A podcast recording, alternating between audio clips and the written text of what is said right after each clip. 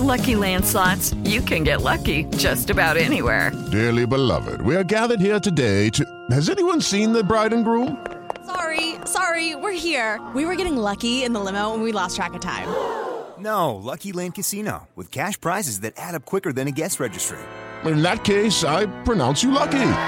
Play for free at LuckyLandSlots.com. Daily bonuses are waiting. No purchase necessary. Void were prohibited by law. 18 plus. Terms and conditions apply. See website for details.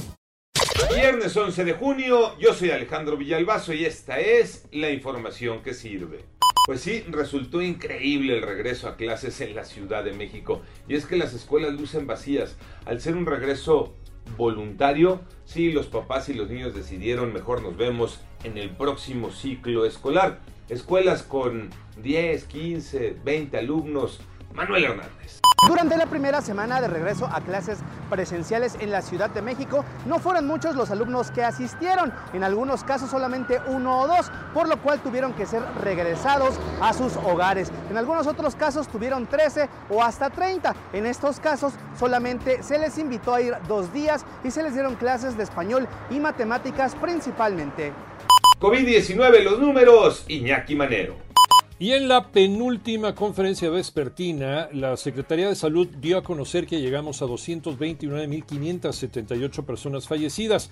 Aumentaron 225 casos más de muerte.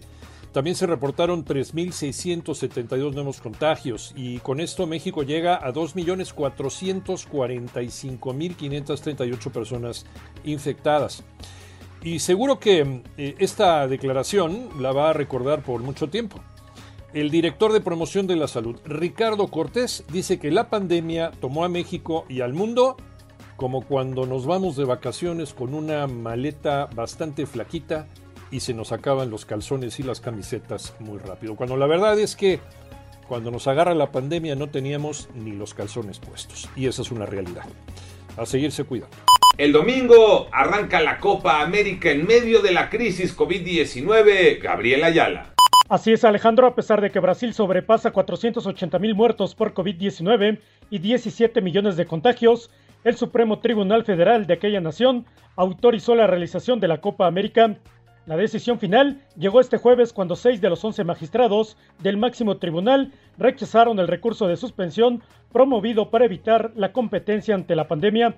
Así, la Copa América arranca este domingo con dos partidos. El inaugural que será Brasil ante Venezuela a las 16 horas tiempo del centro de México y Colombia ante Ecuador a las 19 horas. Yo soy Alejandro Villalbazo, nos escuchamos como todos los días de 6 a 10 de la mañana, 88.9 y en digital a través de iHeartRadio. Pásenla bien, muy bien, donde quiera que estén.